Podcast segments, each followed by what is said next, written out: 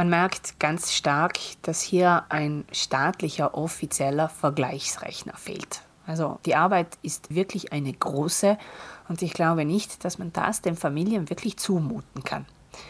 Zum einen schon einmal zu wissen, wie viel brauche ich denn überhaupt an Kommunikation. Das ist schon ein ziemlicher Aufwand, denn man tendiert dann dazu, das etwas zu großzügig zu bemessen und Dinge zu kaufen, die man dann eigentlich gar nicht braucht. Zu viele Gesprächsminuten, zu viel Datenvolumen, zu viele SMS.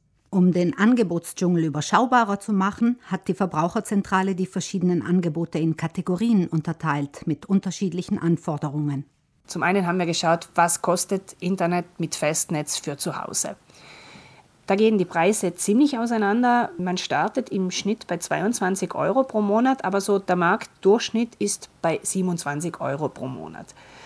Aufzupassen ist es, wenn man frühzeitig aus dem Vertrag aussteigt, dann werden in der Regel alle noch anfallenden Raten für eventuelle Leihgeräte oder Aktivierungsgebühren auf einen Schlag fällig. Das heißt, frühzeitig weggehen kann teuer werden. Sollten Sie einen Telefonvertrag kündigen wollen, schauen Sie also zuallererst nach, wie lange Ihr derzeitiger Vertrag noch läuft. Und was das Internet angeht, sollten Sie eines beachten.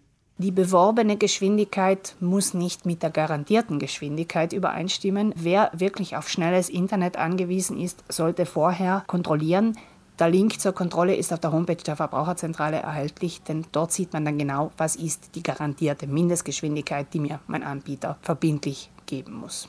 Überschaubarer ist das Angebot für reines Festnetztelefon für zu Hause ohne Datenverbindung. Dort starten die Angebote bei knapp 15 Euro im Monat. Was jedoch sehr teuer ist bei diesem reinen Festnetz, das sind die Aktivierungskosten. Da sprechen wir von 100 Euro, die auf einen Schlag zu zahlen sind. Also nicht bei allen Angeboten, aber bei einigen. Die sollte man auf keinen Fall außen vor lassen. Dann gibt es noch die Möglichkeit, sich Internet über tragbare sogenannte WLAN-Hotspot-Router ins Haus zu holen.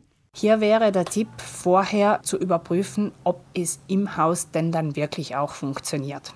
Denn dazu gibt es leider keine offiziellen Daten und das wissen auch die einzelnen Anbieter nicht. Also hier wäre wirklich ein Vor-Ort-Test angesagt, wenn das denn überhaupt möglich ist. Die Kosten starten bei knapp 9 Euro im Monat. Das ist das günstigste Angebot.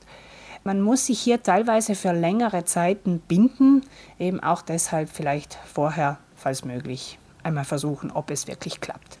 Am wenigsten Transparenz herrscht bei der schier unermesslichen Anzahl an Angeboten für Mobilfunk. Wir haben jeweils das günstigste Angebot, das im Prepaid-Modus genutzt werden kann, in den Vergleich einfließen lassen.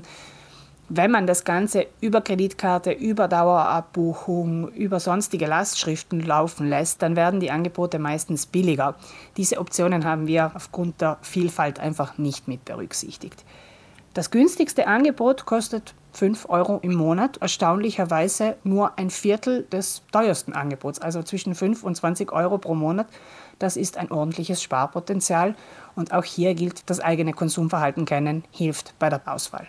Der Moment, um Telefonanbieter zu wechseln und dadurch Geld zu sparen, ist günstig, währt aber nicht ewig, weil die Anbieter ihre Angebote erfahrungsgemäß im Abstand von wenigen Monaten immer wieder ändern.